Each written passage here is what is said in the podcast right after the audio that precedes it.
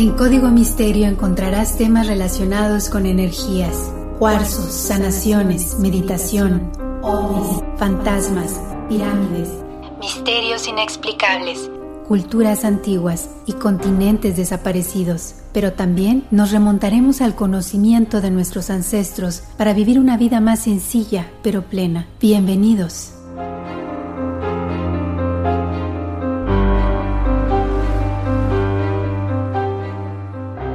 ¿Qué tal? ¿Cómo están? Bienvenidos a un episodio más de Código Misterio. Les saluda Horacio Ontiveros y ya estamos listos con este nuevo episodio de investigación.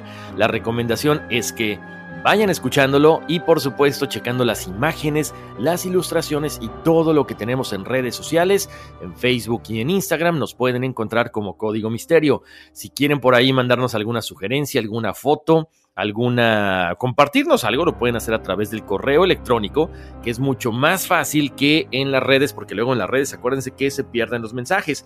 Escríbanme a contacto arroba códigomisterio.com y por supuesto, la invitación de siempre. Cada semana los invito a checar el nuevo contenido que tenemos en todosporelnes.com esta plataforma de bienestar integral, donde ya tenemos nuevas entrevistas, entrevistas motivacionales, consejos de expertos para todas esas personas que quieren meditar, que quieren buscar el balance integral en todos los aspectos de su vida.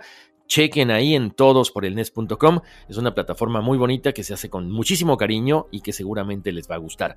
Oigan, el día de hoy en este episodio de Código Misterio, pues vamos a sentirnos así como en serio, Indiana Jones, ¿eh? O sea, nos ponemos el sombrero, el látigo, pistola, todo, porque vamos a recorrer algunas partes del mundo con algunos temas y con algunos descubrimientos sumamente interesantes.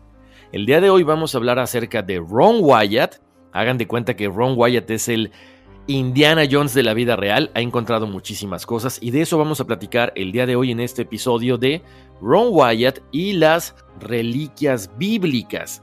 O sea, él ha buscado por todo el mundo, desde el arca perdida, el arca de la alianza, el arca de Noé, encontró aparentemente la ubicación de Sodoma y Gomorra, encontró la torre de Babel, encontró muchísimas cosas que para muchas personas han dejado sorprendidos a propios y extraños. Para muchos es hagan de cuenta como un ángel que envió Dios para demostrar que lo que está escrito en la Biblia es real. Otras personas, otros investigadores y algunos científicos dicen que solamente inventó todo esto, pero bueno, vamos a conocer la historia de él, vamos a conocer acerca de estos descubrimientos y cómo se avalan, según algunos científicos, con eh, ya saben, algún tipo de exámenes, algún tipo de ubicación geográfica. O sea, es bien interesante lo que vamos a platicar el día de hoy, porque como les decía, tiene que ver con relatos bíblicos y una persona que no paró hasta tratar de desempolvar todos estos secretos. Bueno, les comento, Ron Wyatt nació en 1933, falleció en 1999. Él era una persona que de profesión era anestesista, pero su amor por la arqueología lo llevó a recorrer el mundo. Obviamente la figura de Ron Wyatt siempre ha sido muy polémica porque se le acusó de llevar a cabo excavaciones ilegales sin el consentimiento expreso ni firmado por las organizaciones estatales pertinentes, pero él respondió con que existía un contrato verbal y con eso era suficiente. También se le acusó de realizar labores arqueológicas sin estar diplomado como arqueólogo. Por eso es que había tantas investigaciones contra él, tantos detractores. Pero con lo que hemos investigado para este episodio, nos damos cuenta de que sí contribuyó con muchas cosas a pesar de que no tenía las credenciales que lo avalaran. En conjunto, se criticaron un gran número de sus descubrimientos, no solo por la escasa preparación profesional, sino por la falta de legalidad en ciertos asuntos que incluso lo llevaron a estar preso, junto con sus hijos.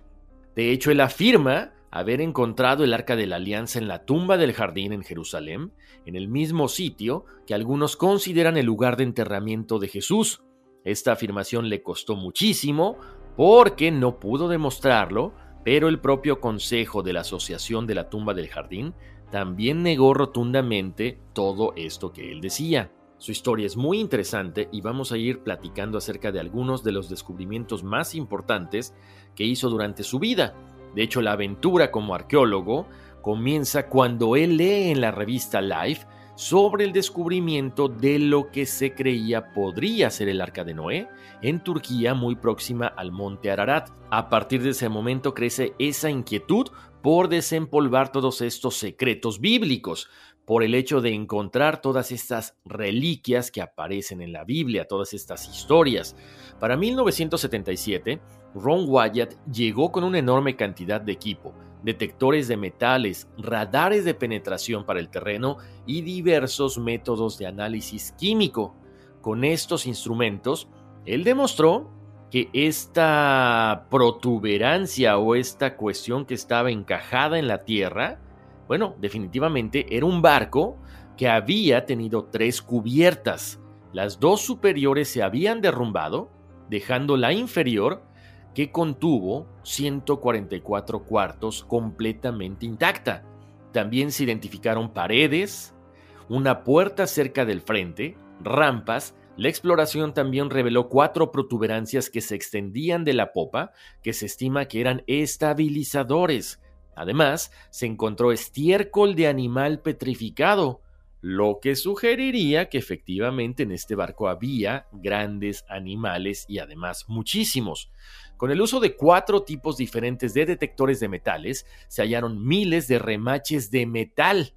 En particular, se encontró hierro en intervalos regulares, lo que compuso un modelo de líneas horizontales y verticales que entrecruzaban el barco. También se descubrieron nódulos de este material en 5.400 lugares que muestran modelos lineares constantes con la hechura del casco del barco. Los nombres de los lugares circunvecinos están asociados a la descripción bíblica del diluvio. Chequen, el valle se llama el Valle de los Ocho, en referencia a los ocho sobrevivientes del diluvio. Noé y su mujer, sus tres hijos y sus esposas. Una aldea en el valle lleva el nombre de la aldea de los ocho, donde varias anclas de piedra gigantes pueden ser encontradas a miles de pies sobre el nivel del mar y a cientos de kilómetros del mar más cercano. Sobre las anclas de piedra hay cruces cristianas talladas del periodo de las cruzadas. Hay 13 de estas anclas de piedra y todas yacen en línea directa con el barco. Todo está muy cerca del monte que llaman Judy, que es donde el Corán afirma que se detuvo el arca después del diluvio. De Ron Wyatt ya habíamos platicado en el episodio de El arca de Noé, mito o realidad, que ya lo pueden descargar porque este es uno de los primeros que hicimos. Chéquenlo, porque también ahí hablamos de esta aparente reliquia que se encuentra en Turquía, en el monte Ararat. Es muy interesante lo que él comentó con todo esto. Entonces nada más quería comentarlo, nada más quería tocarlo por encimita. Si se les antoja pueden ir a checar toda la información que está presente en el episodio que les acabo de comentar. Como les decía, este fue el primer viaje de Wyatt a Oriente Medio. Después hubo muchísimos viajes, muchísimas expediciones y por eso se considera que es una de las personas que propulsó la arqueología bíblica. Otros de los descubrimientos que hizo son los restos de Sodoma y Gomorra, esto fue en 1989 cuando Ron Wyatt conducía por el mismo camino que ya había pasado muchísimas veces antes, pero de pronto él vio lo que le pareció eran paredes y edificios de una ciudad. Él se detiene, se baja a investigar y encuentra calles interconectadas, sigurats y una pequeña esfinge. Todo esto estaba dentro de una muralla tradicional de una ciudad antigua, completa y con contrafuertes. Él posteriormente llevó un radar generador de frecuencia molecular y encontró sales de oro, que es el subproducto del oro vaporizado. Muestras del material fueron tomadas y al ser analizadas se comprobó que eran ceniza pura. La investigación demostró que los objetos quemados con sulfuro dejan un residuo de ceniza más pesada que el material original. Otra de las cosas que también aparentemente encontró es la ubicación, las ruinas de lo que vendría siendo la Torre de Babel. Él comenta que esta torre, que ocurrió con la confusión de lenguas, se encuentra en el sur de Turquía, o sea, en la misma zona que ha encontrado las otras cosas. Otra de las cosas que también encontró, que es muy interesante, es el cruce del Mar Rojo de Israel. Wyatt refutaba la tradicional ruta que supuestamente siguieron los israelitas por el desierto al cruzar el Mar Rojo, y esto basado en descubrimientos de reliquias antiguas egipcias, precisamente en el fondo de las aguas de la zona del Golfo de Acaba. Después de investigar sobre esta ruta, Ron Wyatt encontró que la descripción bíblica concuerda perfectamente con una barranca profunda llamada Wadi Watir. Buceando en el fondo del mar, en 1978, Ron Wyatt y sus dos hijos encontraron chequen, piezas de carruajes incrustadas con coral. Después de varias incursiones de buceo, revelaron más evidencia.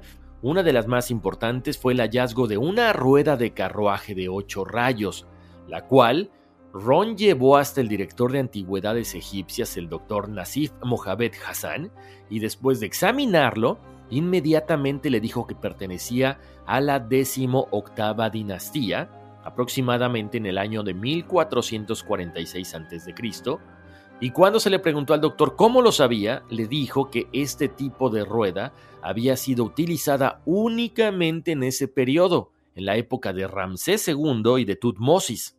También se encontraron cajas de carruajes, esqueletos humanos, esqueletos de caballos, ruedas y muchas cosas más. Todo como testigo de que ahí se llevó a cabo este cruce por parte de los israelitas. Ahora, no solamente se encontró esto, quizá lo más asombroso de este hallazgo es que hay un puente natural bajo el agua.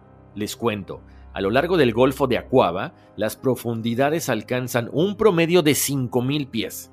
Y la costa egipcia va descendiendo a esa profundidad con un ángulo de 45 grados. Por lo tanto, si los israelitas hubieran intentado cruzar en cualquier otro lugar a lo largo del Golfo de Acuaba, habrían tenido que enfrentarse a esta pendiente y, sobre todo, a la profundidad o sea, animales, carros, toda esta tarea habría sido prácticamente imposible. Por lo tanto, se dice que a las orillas del Nuweiba está este camino descendente, chequen, con una cuesta gradual de solamente 6 grados y a una profundidad de 100 metros. Además, la distancia de Nuweiba a Arabia Saudita es más o menos de 8 millas. Todo concuerda con la distancia. Y la anchura de este puente natural bajo el agua es de aproximadamente 900 metros. Además, Ron encontró una columna derribada sobre la costa y en el lado saudita encontró otra exactamente igual con una inscripción en hebreo antiguo que dice Misraim, Salomón, Edom, Faraón, Moisés y Yahvé. Otra de las cosas que también encontró Ron Wyatt es la roca del monte Oreb, él comenta que al noroeste de Jebel Elas, Ron encontró este hallazgo tan importante como los anteriores, y es una peña partida de 60 pies de altura en la cima de una colina y fácilmente se puede ver a gran distancia. ¿Qué es lo que sucedió ahí? Bueno, si leemos la Biblia dice que el pueblo se quejó una vez más pidiendo agua. El Señor escuchó sus lamentos y mandó a Moisés golpear la roca y luego brotó agua en abundancia. Les cuento, la roca, como la pueden ver en las redes sociales de Código Misterio, está partida por la mitad, de arriba abajo. De hecho, se puede ver cómo hay rastros de erosión alrededor de la roca y de toda esta montaña por los millones de galones o millones de litros de agua que fluían hacia el campamento cercano. Se comenta que la fisura el hueco en esta roca es tan grande que uno puede caminar entre la roca. Bueno, ahora vamos a entrar de lleno con lo que encontró acerca de la crucifixión de Jesús y el arca de la alianza. Se dice que en 1978, Ron decidió visitar algunos lugares de interés cerca de la puerta de Damasco en Jerusalén. Caminando a lo largo de una antigua cantera de piedra conocida por algunos como la colina de la calavera, él hablaba con una autoridad local sobre antigüedades romanas. Sin ningún aviso, la mano izquierda de Ron señaló a un sitio que era utilizado como depósito de basura y dijo, ahí está la gruta de Jeremías y ahí está el arca de la alianza, ahí adentro se encuentra. Aunque esas palabras habían salido de su boca y su propia mano lo había señalado, no lo había dicho ni hecho conscientemente. El hombre que estaba con él, absolutamente fuera de su forma normal de ser, reaccionó de manera extraña y le dijo, Eso es impresionante, esto es maravilloso, quisiéramos que usted excavara. Le concederemos los permisos, le conseguiremos un lugar para quedarse e incluso le proporcionaremos lo que necesite, incluyendo alimentos. Ron en ese momento se dio cuenta de que algo sobrenatural había sucedido y que definitivamente Dios lo estaba guiando con su mano sobrenatural para encontrar todos estos vestigios.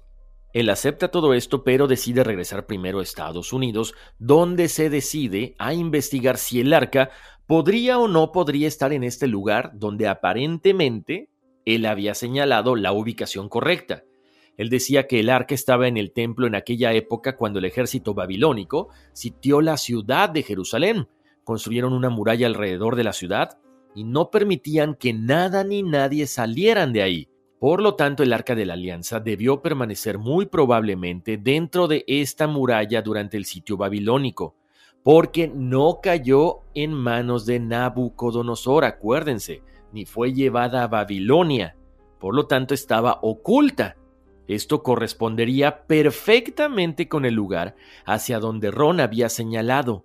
Habría estado dentro de la muralla durante el sitio babilónico en un compartimiento secreto, subterráneo.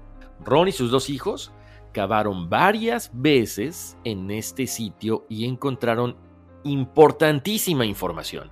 Primero, comenzaron cavando en la llanura en la parte recta, en la base de una cara del acantilado, conocida por muchos como el Gólgota. En los años 1800 se reconoció que el sitio correspondía con la descripción bíblica del Calvario, el sitio de la crucifixión de Cristo. La Biblia describe un sepulcro que fue labrado en la roca, en un jardín cerca, y el sepulcro era de un hombre rico que lo donó a Jesús. En las cercanías de este lugar, eso es lo que hay exactamente. Este sepulcro fue agrandado apresuradamente, sugiriendo que la persona que se puso en él no era la persona para la cual habría sido diseñado originalmente.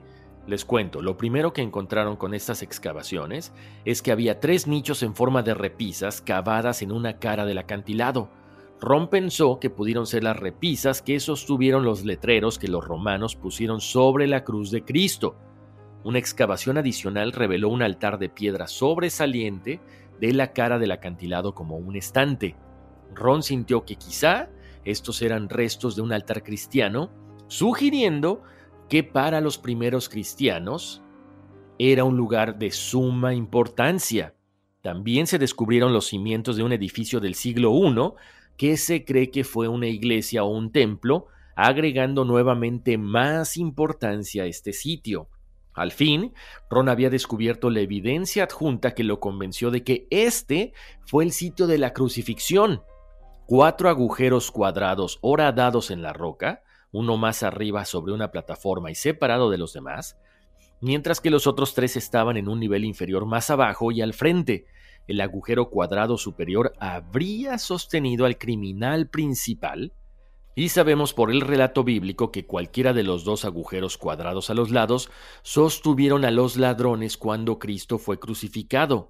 En este caso solamente tres de los cuatro agujeros habrían sido utilizados.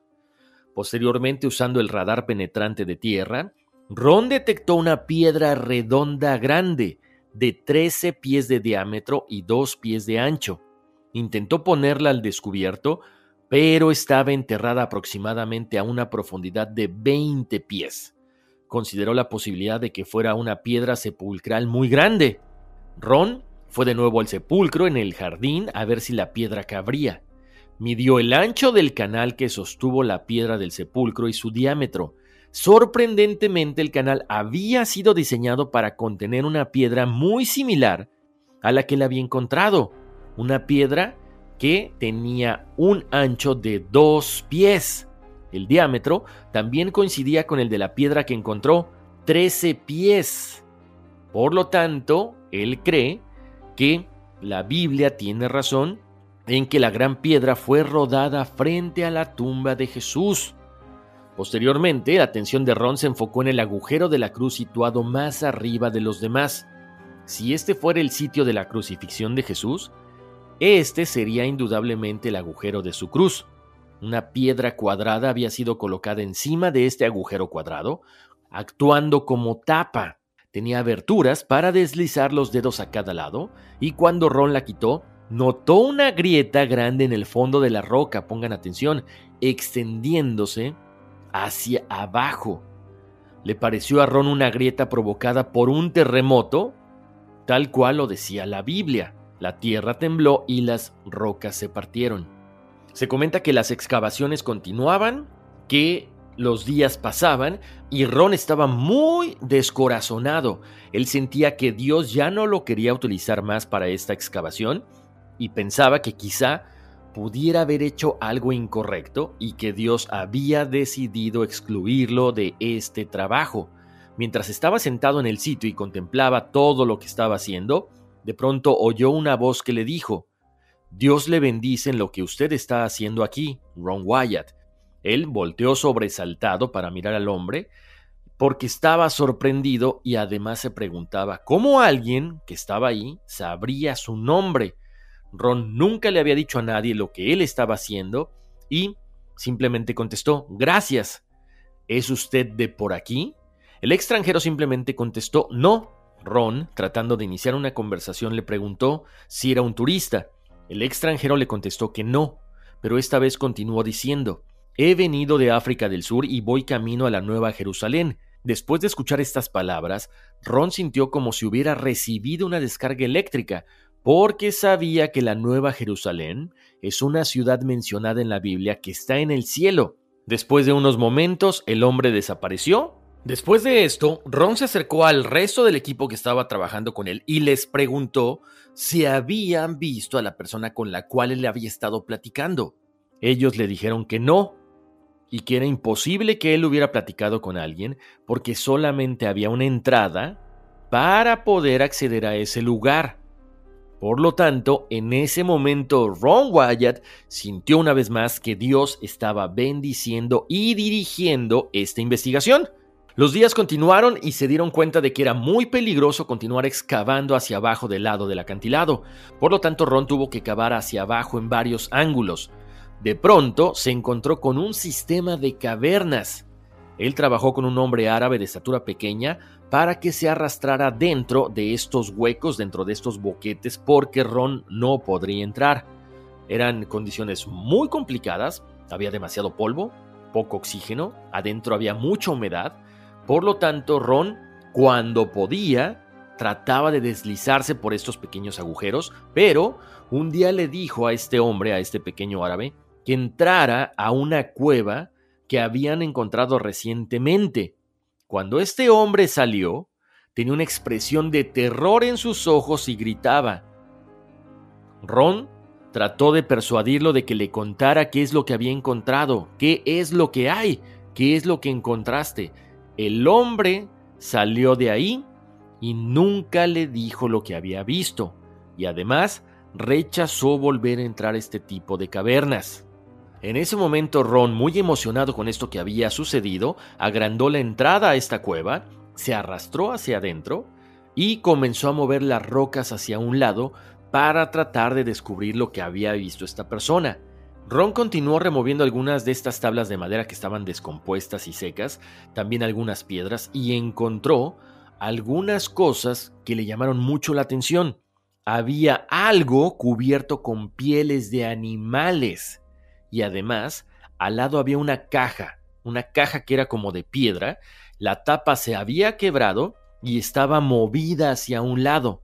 En ese momento Ron dirigió la luz de su linterna a través de la grieta y vio lo que aparentemente podría haber sido el arca de la alianza, esta arca forjada en oro. Él sabía que era el descubrimiento del siglo, el descubrimiento más importante en la historia de la humanidad. Se comenta que Ron permaneció en esa cueva aproximadamente por 45 minutos. Él trató de tomar algunas fotos con una cámara Polaroid, pero misteriosamente las fotos salieron borrosas. También se comenta que en esa cueva Ron encontró el candelabro de siete brazos, una espada gigante, un edof o delantal de oro, el tabernáculo usado en el desierto, el altar del incienso junto con otras cosas. Ron regresó a la cueva en otras ocasiones y desde su primera visita la cueva había sido ordenada completamente. Ron dijo que no había llegado el momento para que el mundo pudiera contemplar todos estos descubrimientos como él lo había hecho. Algo que también comentó es lo siguiente, viene un tiempo cuando los habitantes del mundo tendrán una ley universal, una religión obligatoria. Esta ley forzará a los hombres a violar la ley de Dios, so pena de perder sus derechos.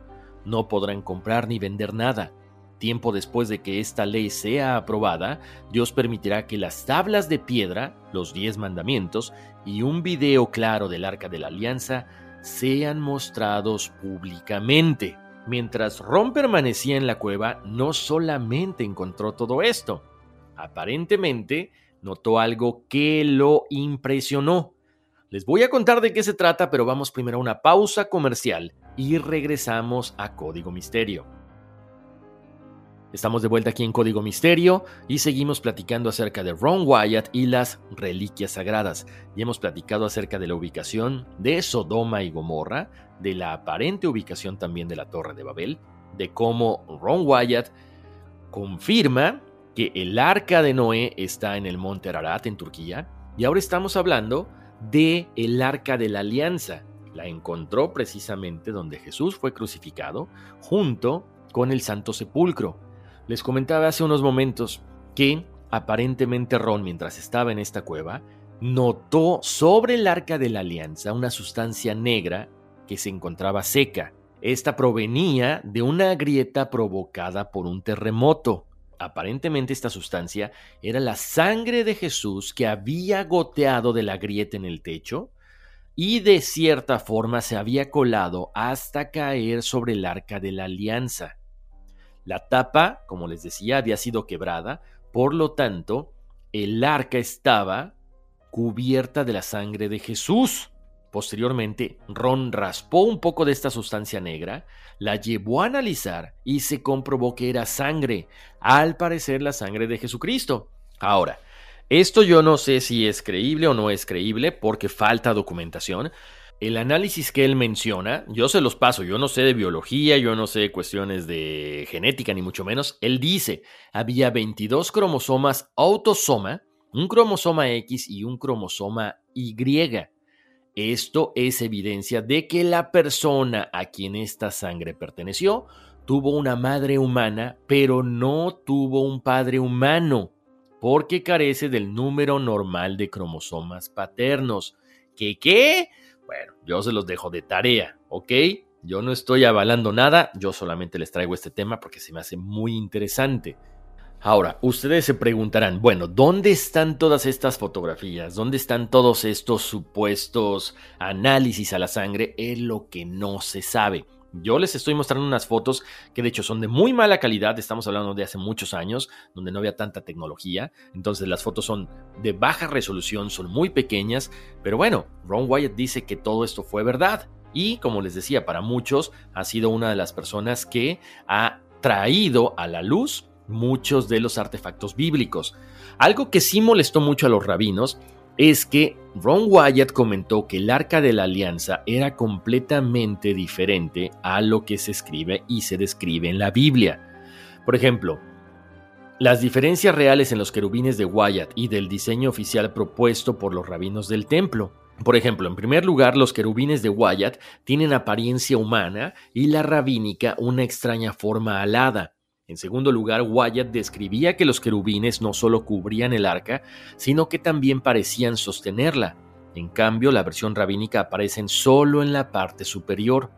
En tercer lugar, describía que un triángulo era el símbolo de la Trinidad, mismo que era formada por las alas de los querubines que cubrían el arca de la alianza. A diferencia de lo que hemos escuchado o leído en la Biblia, la búsqueda del arca de la alianza ha durado miles de años, decenas de siglos y por supuesto siempre eh, como que enciende la imaginación de muchas personas. En la Biblia, en el Éxodo, la describe con mucho detalle, que era una especie de cofre de madera, de acacia, revestida por dentro y por fuera con oro puro, que medía 2.5 codos de longitud y 1.5 de ancho y alto. Una cornisa o guirnalda de oro rodeaba su parte superior y por fuera llevaba fijos cuatro anillos de oro a ambos lados, a través de los cuales se insertaban dos varas largas, también de madera de acacia, revestidas de oro, para poder transportarla. Su tapa superior, llamada propiciatorio, era de oro macizo y llevaba encima la imagen de dos querubines de oro, uno de cara al otro, y con las alas desplegadas que miraban hacia el centro de la caja.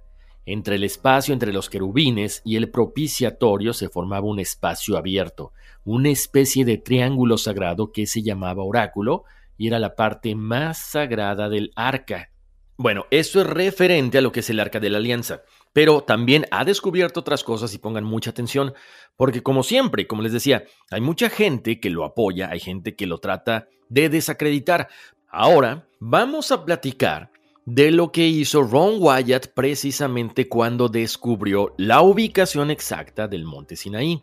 Este es un relato de lo que él hizo durante este viaje. Les cuento. En agosto de 1978, Ron Wyatt formuló su teoría sobre la verdadera ubicación del monte Sinaí en Arabia Saudita.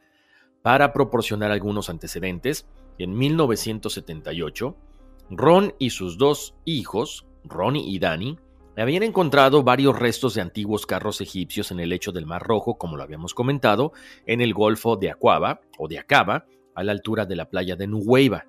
Con este descubrimiento de la ubicación del sitio del cruce del Mar Rojo, Ron supo que el monte Sinaí, sin lugar a dudas, tenía que estar al noroeste de Arabia Saudita, en la orilla opuesta, Estudió varios mapas de la región y determinó que la montaña que parecía ser la mejor candidata para ser el monte Sinaí era Jebel el Los.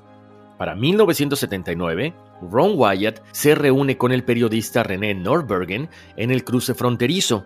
Ron le contó a René sobre estos restos y le explicó que creía que estos marcaban la ubicación del sitio de cruce del Mar Rojo y además explicó su creencia de que el monte Sinaí era probablemente Jebel el Los. René escribió una explicación detallada de la teoría de Ron en su libro Treasures of Lost Races en 1982 con las siguientes citas. La teoría en la que Ron Wyatt estaba basando su viaje de exploración al Medio Oriente se basó en tres puntos muy obvios hechos por el historiador judío Flavio Josefo y registrados en la Biblia. Ron Wyatt razonó, por lo tanto, que los israelitas habían cruzado la península del Sinaí de oeste a este y habían finalmente llegado a un área en la costa este, Nuweiba en el Golfo de Aquaba, donde la cadena montañosa se encuentra con el mar. Curiosamente, no muy lejos de la orilla opuesta se encuentra una montaña conocida como Jebel el-Los, un pico empinado e imponente. ¿Será posible que este sea el monte Sinaí del que habla Moisés? Hay muchas teorías sobre la posible ubicación del monte Sinaí real y la ubicación de Ron Wyatt no era tan descabellada. Eso fue lo que el señor Nordbergen escribió en su libro. Les cuento, entre 1979 y 1983, Ron Wyatt solicitó muchísimas veces la visa para poder ingresar legalmente a Arabia Saudita. Ron quería explorar el área alrededor de la base de Jewel Lands para buscar las pruebas que necesitaba. Solicitó la visa y durante estos años nunca se la dieron. Nunca ni siquiera recibió una respuesta. Para finales de 1983 se aventuró junto con sus hijos, ingresando a Arabia Saudita sin visa. Él cruzó la frontera jordana hasta llegar al Jebel El Los, él y sus dos hijos lograron cruzar la frontera, lograron conseguir transporte hasta la montaña, sabiendo el riesgo que implicaba esto. Ron llegó hasta la base del monte Sinaí y ahí encontró evidencias en forma de restos arqueológicos que lo convencieron de que ese era el verdadero monte Sinaí que describía la Biblia. Desafortunadamente, él y sus hijos fueron arrestados cuando regresaban a la frontera para cruzar de regreso a Jordania. Fueron acusados de ser espías israelíes, fueron detenidos y encarcelados durante 78 días. Todas sus fotografías y películas de video de 8 milímetros desgraciadamente fueron confiscadas. Ron suficiente evidencia para convencerlo absolutamente de la exactitud del sitio, pero por infortunios no tenía nada de cómo comprobarlo al mundo. Para abril de 1984, Ron Wyatt y sus dos hijos fueron liberados de la prisión saudita. Tras su liberación en abril de 1984, Bill Curtis los entrevistó en CBS Morning News el día de su regreso a Estados Unidos y Ron habló sobre Jewel el Loss a una amplia audiencia de Estados Unidos acerca de la verdadera ubicación del monte Sinaí en Arabia Saudita. Después de la experiencia del encarcelamiento en Arabia, Ron volvió a casa. Pero a los pocos días recibió una llamada telefónica de un hombre que dijo que era amigo de algunos de los captores de Ron. Samran al-Motairi era un pariente cercano del rey de Arabia y se le consideraba realeza. Él había escuchado hablar de la afirmación de Ron de que el monte Sinaí estaba en esa región. Varios de los captores de Ron habían creído en la afirmación de que Ron había descubierto el monte Sinaí en Arabia Saudita. Por lo tanto, el príncipe Samram le dijo a Ron que desde que había escuchado ese comentario, no dormía, no comía y no podía concentrarse, por lo tanto era imperante de que se juntaran, de que platicaran y de que vieran lo más pronto posible el regreso de Ron Wyatt y sus hijos a Arabia Saudita. En ese momento, incluso Sam fue de visita hasta Nashville Pasaron varios días con la familia para poder ponerle fecha a su regreso. Sam Rand tenía las conexiones, Ron tenía el conocimiento de este lugar y juntos iban a descubrir todos los vestigios del monte Sinaí. Finalmente, 11 meses después de que habían sido liberados Ron Wyatt y sus dos hijos, ellos estarían básicamente iniciando su regreso hasta Arabia Saudita. ¿Qué fue lo que sucedió? Bueno, se redactó un contrato entre Sam Rand entre Ron Wyatt y Dave Fasolf, que viajaría con Ron hasta Arabia Saudita. La razón por la que tenía que haber un contrato de por medio es que los extranjeros solamente pueden entrar ahí con un tipo de acuerdo comercial válido con un residente de Arabia Saudita. Lo firmaron los tres, volaron desde Turquía, donde llevaron al príncipe a ver los restos del arca de Noé, hasta Jeddah y luego a Tabuk en Arabia Saudita, que es la ciudad más cercana al monte Sinaí. A la mañana siguiente viajaron al sitio de Jebel El Los con un conductor y un trabajador acompañándolos. Ron les dio las indicaciones de cómo llegar al lugar, pero hubo un momento en que se perdieron. En ese momento apareció un beduino y le preguntaron dónde estaba Jebel El Lost, a lo que les respondió que Jebel Musa Ena estaba muy cerca de ahí. Y esto que les dijo es la traducción de la montaña de Moisés está aquí. Sorprendentemente, la tradición local de este lugar reconoce el monte Sinaí como el lugar correcto. A la mañana siguiente, un equipo encabezado por Abu Colet se encontraría con Ron y David en la montaña. A la mañana siguiente, todos fueron directamente a este sitio, a la montaña, al monte Sinaí.